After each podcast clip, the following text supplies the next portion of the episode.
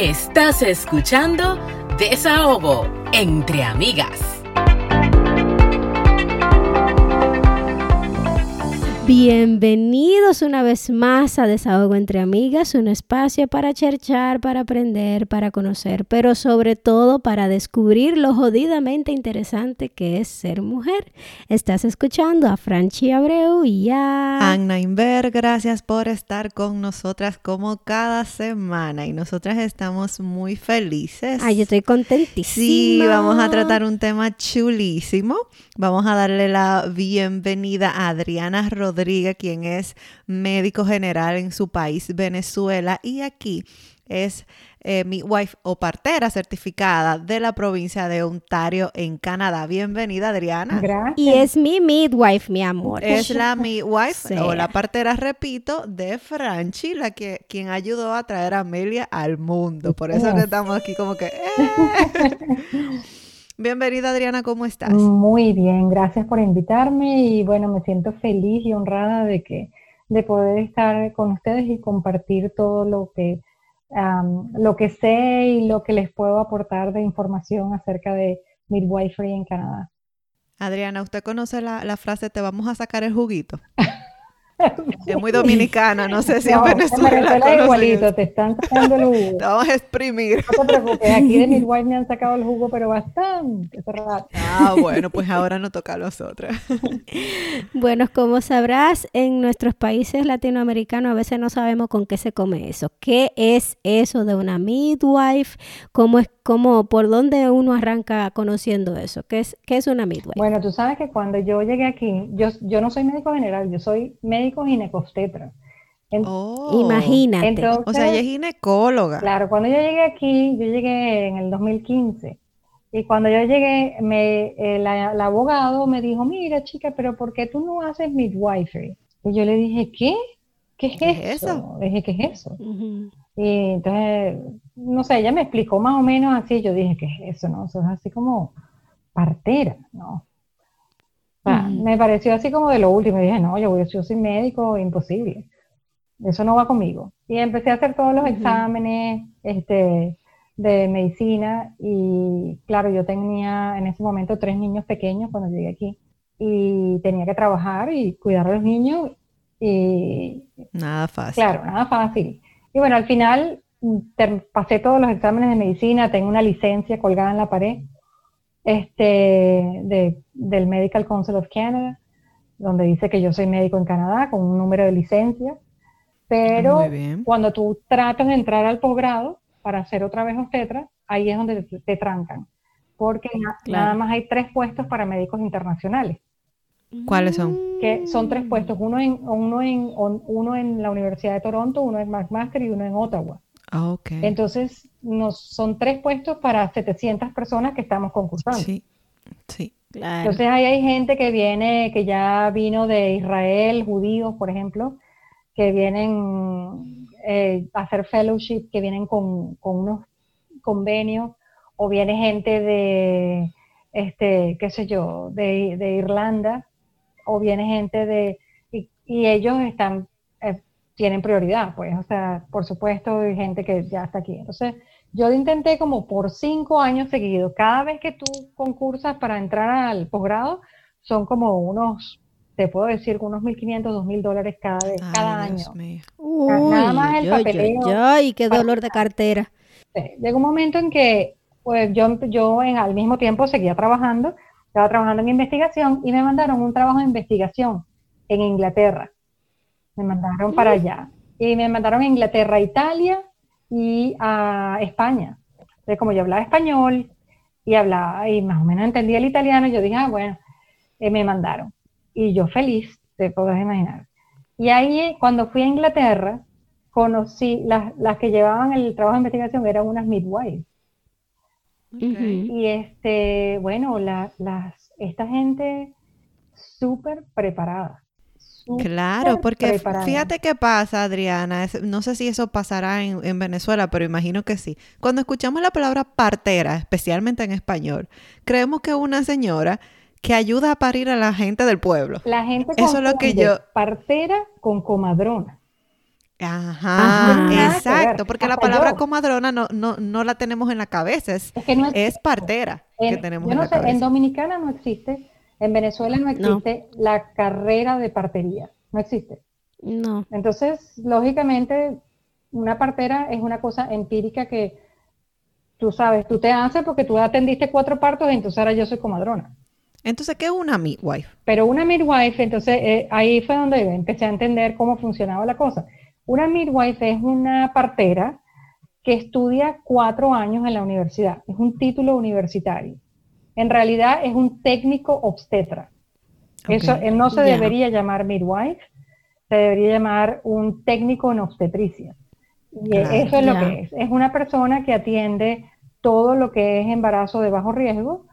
Es una persona que sabe suturar, que sabe leer un, un monitoreo fetal, que sabe que prescribe. que prescribe medicaciones, que manda ultrasonidos, que manda exámenes de laboratorio, o sea, hace todo lo mismo que hace un obstetra, pero su, su, su- llega un límite donde cuando hay una patología asociada, Ujú. como por ejemplo que desarrolles diabetes, que desarrolles hipertensión inducida por el embarazo, cualquier complicación médica asociada, entonces ahí O que hay una cesárea, aclarando que ustedes no hacen cesárea. Sí, pero fíjate, incluyendo una cesárea, tú sigues siendo la midwife.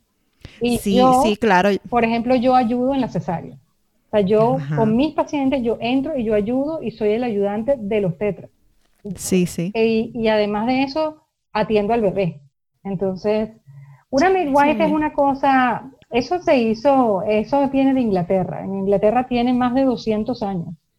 Por eso es una, es una profesión que está muy bien establecida. En Canadá es bastante nueva y la gente, hay mucha, mucha gente que sabe, pero mucha gente que no.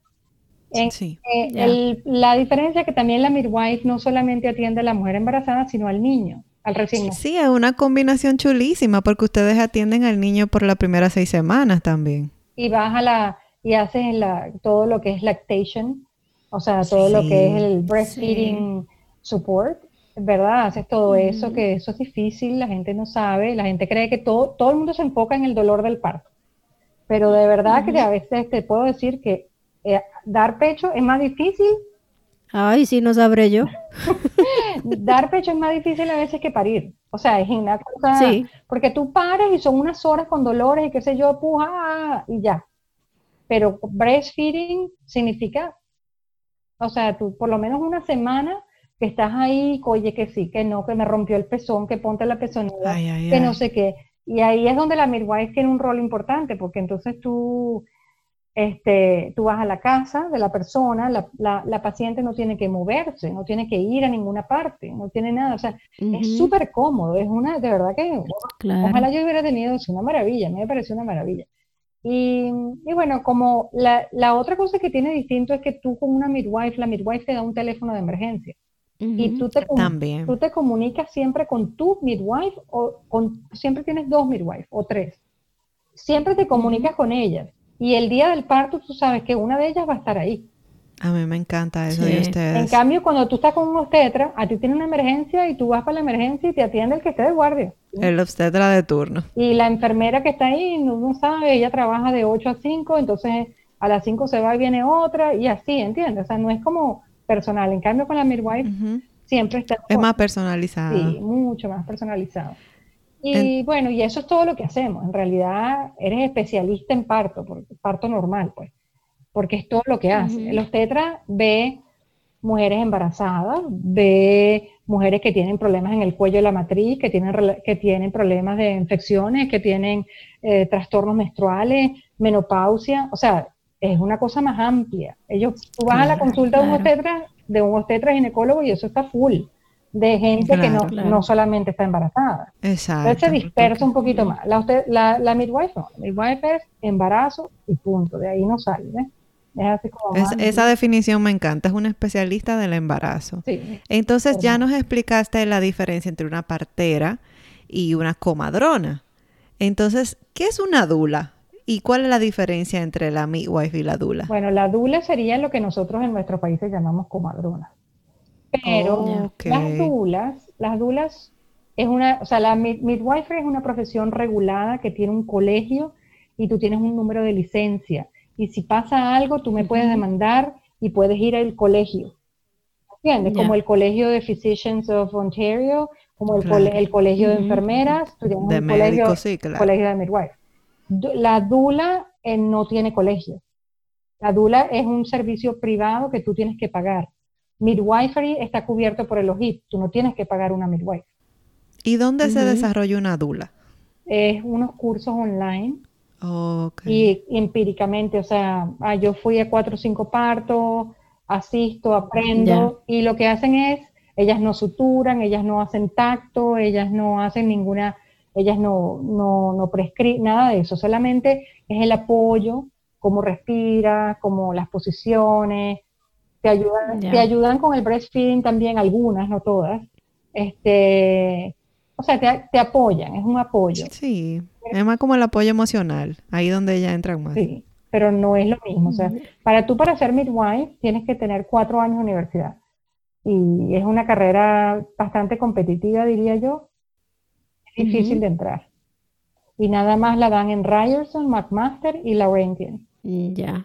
Aquí en estos países tú tienes la opción de ir a una midwife o ir a un ginecólogo. ¿Existe una ventaja, alguna desventaja o, o de, de, de ir a ambos o ir a uno versus el otro?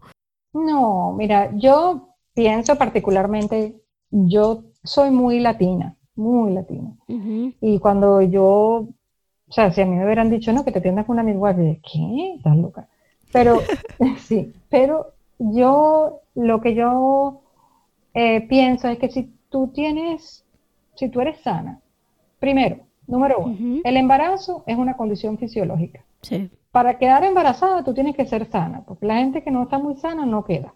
Eh, y es una condición normal. O sea, tú no te, no te vamos a operar un tumor en el cerebro, ni, ni, te, ni te vamos a sacar una válvula cardíaca, ni te vamos a quitar una pierna, ni a ponerte una prótesis. Es algo, Qué bueno, qué bueno que lo dice. Y me acuerda de esas mujeres que se embarazan y ay, no puedo lavar el baño.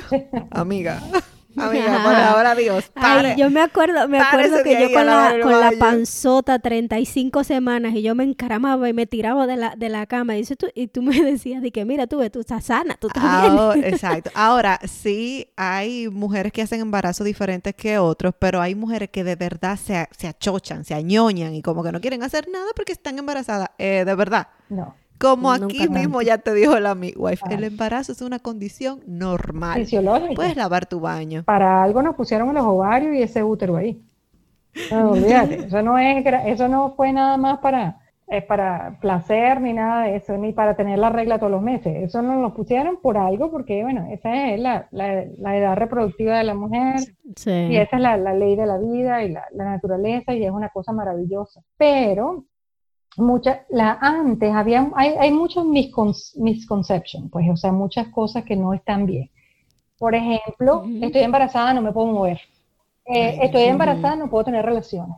Eh, estoy embarazada y, este, qué sé yo, se me antoja de todo y puedo comer lo que me dé la gana. No, nada, Es el nada- mayor error. eso, exacto, Nunca nada de eso es cierto. Primero, estás embarazada, tú tienes que seguir su vida normal. Eh, más bien tienes que hacer ejercicio porque el ejercicio activa la circulación y le lleva más sangre al bebé y los bebés de mujeres que hacen ejercicio son más sanos y más gordos que los que, los que no. Este, Además, el ejercicio te ayuda a fortalecer toda la musculatura del piso pélvico. Ajá, por eso fue que ella nació de casi nueve libras. Eh, Por esa, probablemente, Por por- eso. porque tú dices que es yoga. Eh, ella se montaba en la camilla. Yo le decía, mira, Francisco, te- ponte que te voy a tomar la atención. Y se encaramaba con aquel barrigón, se movía como si nada. Normal. Normal, normal completamente, porque ella ah, hizo yoga hasta el final. Y este, Zumba. hasta Zumba, ¿viste? imagínate.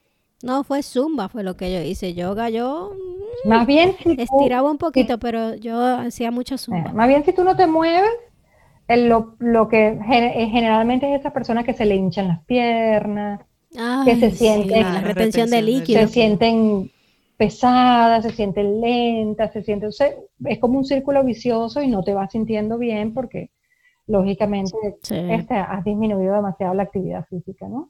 El ejercicio se recomienda. Lo que no puedes hacer es ponerte a jugar basquetbol ¿Entiendes? Claro. Con- con- Sí, e- sea, ejercicios de impactos. Con, los Raptors, por ejemplo. No, no puede estar saltando y qué sé yo. Sí. O sea, ejercicios como ejercicios de yoga, ejercicios de natación, por ejemplo, que no hay impacto, ejercicio caminar, puedes hasta trotar. Claro. Sí. si sabes trotar, con cuidado. Y hablando de ese círculo vicioso, este, ¿cuáles son los problemas, los problemas como que mayor presentan tus, tus pacientes? Un miedo ahí, el Es miedo que más le preocupe. Eh, eso es importante. Mira, hay una cosa que yo he notado aquí en, aquí en Canadá. Ya yo tengo años haciendo esto, pero yo me he dado cuenta que la dieta de los países eh, de aquí, Ajá. Este, de Norteamérica, de sí. Western, sí, y Western eh, eh, countries, tienen demasiada azúcar, demasiado carbohidrato, químicos, conservativos. Los latinos no estamos acostumbrados. Y todos los latinos, o casi todas mis embarazadas latinas, me desarrollan diabetes gestacional. Ay, ay, ay. Sí, lo que pasa es que también aquí las comidas están más enlatadas, más en- conservadas y nosotros comemos más del campo, o sea, Sí. tenemos más acceso a esos vegetales que están fresquitos desde el campo que está aquí al lado y el, el pollo que lo mataron ayer. exacto. Comemos más fresco, entonces aquí como todo está preservado, precongelado, pre todo y también esas cajitas de hazlo fácil, échale agua y ya. Eso también hace que uno coma peor. etcétera. Entonces yo, eso sí he visto que no es, no es, no nos favorece a nosotros, pero sí, este, les aconsejo a todas que la, la dieta, mira, no hay, es, no hay ninguna magia, yo no soy ninguna maravilla ni nada de eso. Es que la verdad es que si tú llevas un estilo de vida sano, haces ejercicio y comes sanamente, vas a tener un embarazo maravilloso, maravilloso. Sí. Yo prácticamente lo único que hago es guiarte, educarte, decirte cómo hacer, cómo pararte, cómo, cómo pujar, cómo arrodillarte, cómo en, ¿sabes? qué posición te favorece esto y lo otro, haz esto, haz lo otro. Y lo que hago yo es una guía. Yo solamente soy, Claro. soy una guía para decirte esto no es normal y esto no es normal y detectar cosas, complicaciones que pueden, que puedan sobrevenir en el embarazo y más nada, porque prácticamente la mujer es la que lo hace todo. ¿Quién? Claro. Yo no pujo, Ujú. las que pujan son ustedes. Este, Claro. ¿Entiendes? Yo ayudo, ayudo cómo, cómo lo vas a hacer y sobre todo el apoyo, porque tú sabes lo que te da entre a ti cuando tú estás pariendo, te entra un miedo que tú dices, ayúdame porque yo, eh, primero, este dolor es horrible. Estoy asustada porque es mi hijo. Estamos hablando de mi hijo o mi hija que viene Claro. y yo quiero Claro. que venga sano. O sea, hay como demasiadas emociones todas juntas en un momento. Entonces tú tienes que tener a alguien en la cual tú confíes.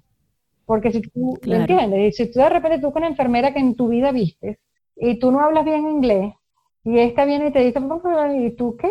O sea, Haciendo peor la situación, que ya demasiado, demasiados miedos hay. Eh, eh, entonces, lo más importante para tener un parto satisfactorio es eso, es que tú tengas una persona que te apoye, que te diga, que tú confíes, que tú estés segura, que puedas, que eh, generalmente nosotros hacemos que entre el papá o la pareja eh, o, lo que sea, que, o el acompañante, el que tú quieras, el que esté ahí, que para ti sea importante. Y, y valoramos mucho todo ese tipo de cosas. Y después, el valor de que te vayan a ver a tu casa cuando tú estás requete dolorido después que te mandaste a aquel parto.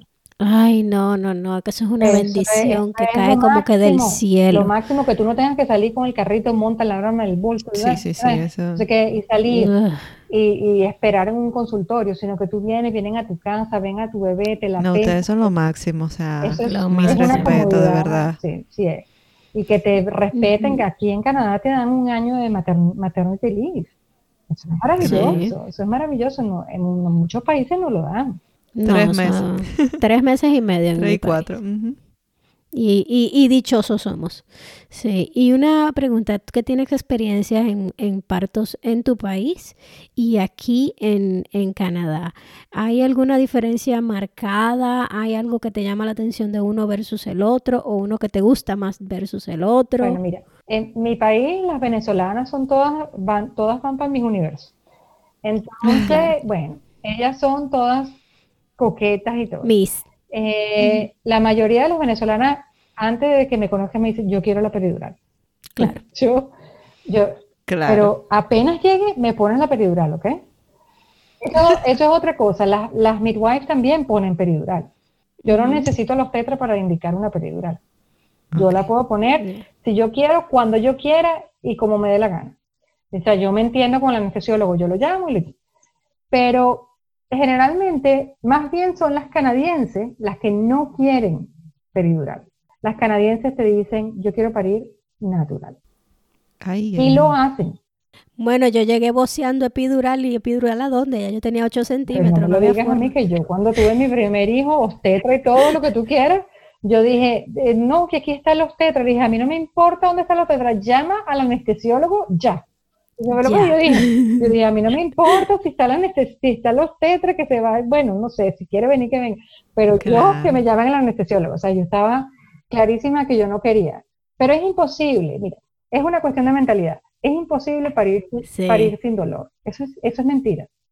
O sea, de verdad que si Sí. tú vas a un, si tú vas a tener un bebé pensando que no vas a, que no vas a tener dolor, es mentira, ni siquiera que te hagan cesárea.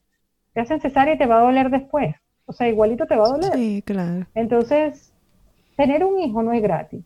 Tener un hijo, eh, eh, eh, tener un hijo tiene un precio y el precio es un, un dolor, pero la satisfacción es tan grande y en realidad tú te pones a ver que el dolor pasa tan rápido que es que vale la pena, porque es que son tantas las satisfacciones que un hijo da y un hijo sano que, que, que mira, que es que vale la pena, pues. Y la gente, tú te pones a ver, tienen uno y después tienen otro y otro, porque, o, o sea, Le cogen el gustico, como decimos allá. es que la satisfacción de los hijos es demasiado grande. Sí, es, ese amor, bueno, ese va a ser mi desahogo ahorita, de que estoy extrañando a mi bebé. Ahí le di un adelanto. Adriana, y cuéntame alguna experiencia, alguna anécdota que, que te haya pasado, que te haya marcado con una de tus pacientes. Bueno, muchas. Yo he vivido muchas cosas bonitas. Te puedo decir que yo he vivido experiencias estresantes donde tú am, a veces tienes una, un bebé que, que adentro de la barriga con cada contracción los latidos bajan y tú dices, Dios mío, ¿será ay, que, será que lo llevo para cesárea? Mira, y tú dices, puja, mami, que dale, dale, dale, que tú sí puedes, y, y tú dices, Dios, ayúdame, este, para que el bebé aguante. Muchas veces, mira, cuando, cuando tú tienes un embarazo, ¿verdad? El bebé, o si el bebé llega fuerte y sano para el momento de que va a salir, el bebé, imagínate que tú estás en una piscina, ¿verdad? Entonces tú agarras aire y te metes y tienes que pasar la piscina de una punta a la otra. Y bueno, llegas a la otra y haces y respiras y te recuperas, ¿verdad? Bueno, lo mismo hace el bebé. El bebé hace lo mismo con cada contracción. Con cada Ay. contracción el bebé se le para la respiración. Para, completamente. No hay sangre, no hay oxígeno, no hay nada. Ay, chu. Entonces ese bebé, él aguanta, él aguanta hasta- y después se recupera. Y tú lo ves en los latidos cardíacos, y eso es lo que nosotros vemos, ¿no? Taca, taca, taca, ok. Ahí se recuperó, ya sabemos que el bebé está bien. Pero hay bebés que llega un momento en que se cansan, porque no tienen la misma fortaleza que otros. Y entonces ahí es donde tú tienes que decidir, mm, mira, Sí, depende. sacarlo. Si yo tengo un bebé que no me está aguantando y la señora nada más tiene 3 centímetros, yo le voy a tener que decir, mira, mi amor, vamos a tener que ir para cesárea porque de aquí a que lleguemos a los 10 centímetros, este bebé no me aguanta y yo no me voy a arriesgar. Porque la idea es tener un bebé sano. Saludable, claro. Bien, Claro. Entonces uno, bueno, ahí es donde uno más o menos. Este, por eso es que tú a veces experiencia, mira, yo he tenido cosas, yo, ten- yo tuve una vez una, todavía, porque todavía siguen siendo mi paciente, una paciente mexicana que tuvo su primer hijo en su casa y ella decidió tener el hijo, tener, porque es otra cosa, las midwives también hacemos partos en la casa Parto aunque casa, son los menos, ¿no? Ponte 2%. En el caso de ella, ella este, no habla nada, nada, nada de inglés y este, no tenía el dinero para pagar el hospital.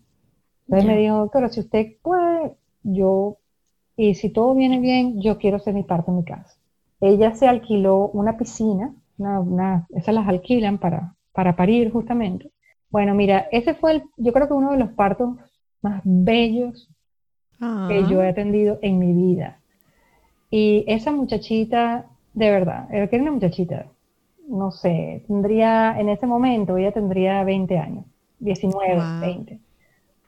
Ella, ella, se me, ella me llamó cuando yo llegué a su casa y ella tenía como 7, 8 centímetros. Oh, pero estaba avanzadísima. Inflamos la piscina, arreglamos todo, pusimos música. Ella tenía todo un poco de velas. Había aprendido velitas. Ay, qué chulo. El apartamentico era una cosa mínima, una cosita chiquitita. Este, el esposo muy calladito, pero súper servicial. Este, quiere agua, quiere té. Eh, que quiere, eh, a ella también la agarraba por acá. Pero una modalidad zen, pero fuerte. Ella, esa muchacha parió agachada en esa piscina. Eh, de verdad, hermoso, hermoso. El muchacho estuvo la oportunidad de filmarlo también, ¿no? y bueno, fue hermoso, fue hermoso. Y, después, qué bueno que usted conserva todos esos recuerdos. No, es que le atendí tres. Este fue el primero y después le atendí otro, otro bebé y otro bebé más. Todos en la casa. Tres. Wow. Tres. Ella tiene tres y ahora mira, ahorita me dice, póngame el aparato. Pero ella, ella, o sea, eso, esas son cosas que, que tú dices, y, pero también está aquí, ¿no? O sea, ella estaba preparada. Ella mentalmente estaba preparada, lo buscó, lo trabajó. De verdad que esa muchacha es, de verdad que es una medalla de oro. Yo, sinceramente, este, me quito, me quito el sombrero porque, de verdad. Mm, ya. ¿Y recomendarías eh, en países como los nuestros tener esa opción de tener escuelas para midwives? Totalmente. O, Totalmente. Me parece arcaico que nosotros no lo tengamos. El problema es que, que en nuestros países tú no puedes hacer partos en la casa. Porque de que llegas a un lugar a otro, o sea, aquí tú llamas a la ambulancia y en menos de dos minutos está allá abajo. Pero en nuestros países no, porque primero, geográficamente es totalmente distinto. Y la, accesibilidad a las ambulancias y todo es, distinto. O sea que yo, yo no, no, no sé cómo serían los partos en la casa, yo no, no me meto ahí, no me, no, no me arriesgaría yo. Si yo volviera a Venezuela ahorita, yo no los haría. Pero sí haría, pero sí me encantaría volver a Venezuela y montar una escuela de una, universidad de midwives. Eso sería genial. aprenda. Eso fuera espectacular. Cuando, cuando, cuando tú te enfermas, cuando tú vas a un obstetra, aquí la gente tan, está tan cambiada la mente que la gente cuando dice, si me mandan a los obstetra es porque tengo algún problema. O sea, sí. A ese nivel. ¿Entiendes? A ese nivel llegan. Bueno, en nuestro país la realidad es que la cesárea es lo normalizado. Parir natural es como un mito. Y es tanto así que eh, para que una mujer quiera decida que quiere tener un parto natural, tiene que buscar un ginecólogo que sea pro parto natural y especificarle de que por favor le respete el derecho de parir natural y no se invente algo. Sí, pero últimamente con esto de las redes y, del empowerment de las mujeres y eso, los médicos creo que lo están haciendo menos, creo. Porque he visto varias páginas de ginecólogos en RD de Instagram que lo que hacen son parto natural. Y por ejemplo, a veces ponen la de mi primo, el otro día fue cesárea y abajo pusieron un caption por qué se hizo la cesárea. O sea que mm. vamos avanzando eh, por, e, en ese camino. Y Adriana, una última pregunta. ¿Qué cree usted que hace a la mujer jodidamente interesante? Pues imagínate. Ella se ríe. Todo. Era lo más interesante de la mujer es lo complicado, lo complicado que trabajan los ovarios. Si tú quieres pasar medicina, apréndete, mira, hay dos cosas difíciles en medicina. Una, cómo funciona el cerebro. Y la segunda, cómo funcionan los ovarios. Wow. los ovarios, este, la mujer es complicada. Las mujeres somos complicadas. Las mujeres, este, el ovario funciona, mira, eso es, basta que tú no quieras quedar embarazada para que quedes embarazada. Y cuando no quieres quedar embarazada, es una, porque todo está conectado. Está los ovarios están conectados. La mujer es una persona compleja y maravillosamente perfecta. Es una persona que tiene, o sea, el potencial de, dar vida a otro ser humano, que tiene no solamente dar vida, sino proteger. el, in- Sí. el instinto maternal es una cosa eh, fenomenal. Es No, una cosa a mí, que la a mí tiene- nunca, o sea, no- nunca me van a ver peleando, pero métanse con mis hijas para que ustedes vean. Bueno, O sea, yo soy la- el oso de la película de Revenant Mira. con Leonardo DiCaprio y yo, la misma vaina. Con mis hijas, no se metan. sí, Mira, pasa definitivamente. al lado de lo, tú sabes cuando está en la época de los patos que están procreando, llega a pasar al lado de una patica de esas que está, para que tú veas cómo te persigue y te pica, o del, o sea, cómo defienden a las crías. Sí, sí. Eso es una cosa, Sí. es un instinto natural. Este, amamantar, eh, alimentar de tu propio Mm, cuerpo cre- a otra cre- persona. crear de tu propio cuerpo, crear alimento para otro ser, es una locura. Increíble. Yo, yo, Somos increíbles. En esos, en- o sea, eso, yo no es, no soy sexista, pero, pero creo que físicamente la- lo que, lo que Dios nos dio Somos mejores. es algo Ya, maravilloso. somos mejores. Imagínate tú, o sea, o sea, claro, sin los hombres no podríamos, pero los necesitamos los unos a los otros, pero Claro. cada quien, cada, zapatero su zapato. A, Así es. eh, a, mí- a nosotros nos hicieron para ser madres. Y ser madre Mm. es la cosa más difícil que puede haber. Es Eh, muy difícil. Y aprovechando esa frase que usted acaba de decir, voy a leer la frase de la semana y dice, el parto es la única cita ciegas en la que puedes estar segura que conocerás el amor de tu vida. Ay, qué Ay, lindo. Dios ya lo sabe. eso es cierto, eso es totalmente cierto. Es el amor de tu vida. Si vieran lo bonito que es cuando, cuando nacen los bebés y cómo lloran las mamás cuando se lo ponen en el pecho. Eso es una unos cosa- gritos. Esto es, mira, imagínate. Eso es tan bonito que por más sacrificado que sea esta profesión, uno la sigue haciendo. Por Sí, más, que mira, esa profesión conlleva de todo, porque nosotras sí. somos choferes, médicos, enfermeras, nosotras somos profesoras, de todo. De todo Esa junto, es la profesión más junto. completa de la vida. Ya lo sabe. Y yo creo que hemos llegado al momento favorito de la semana, desahogo.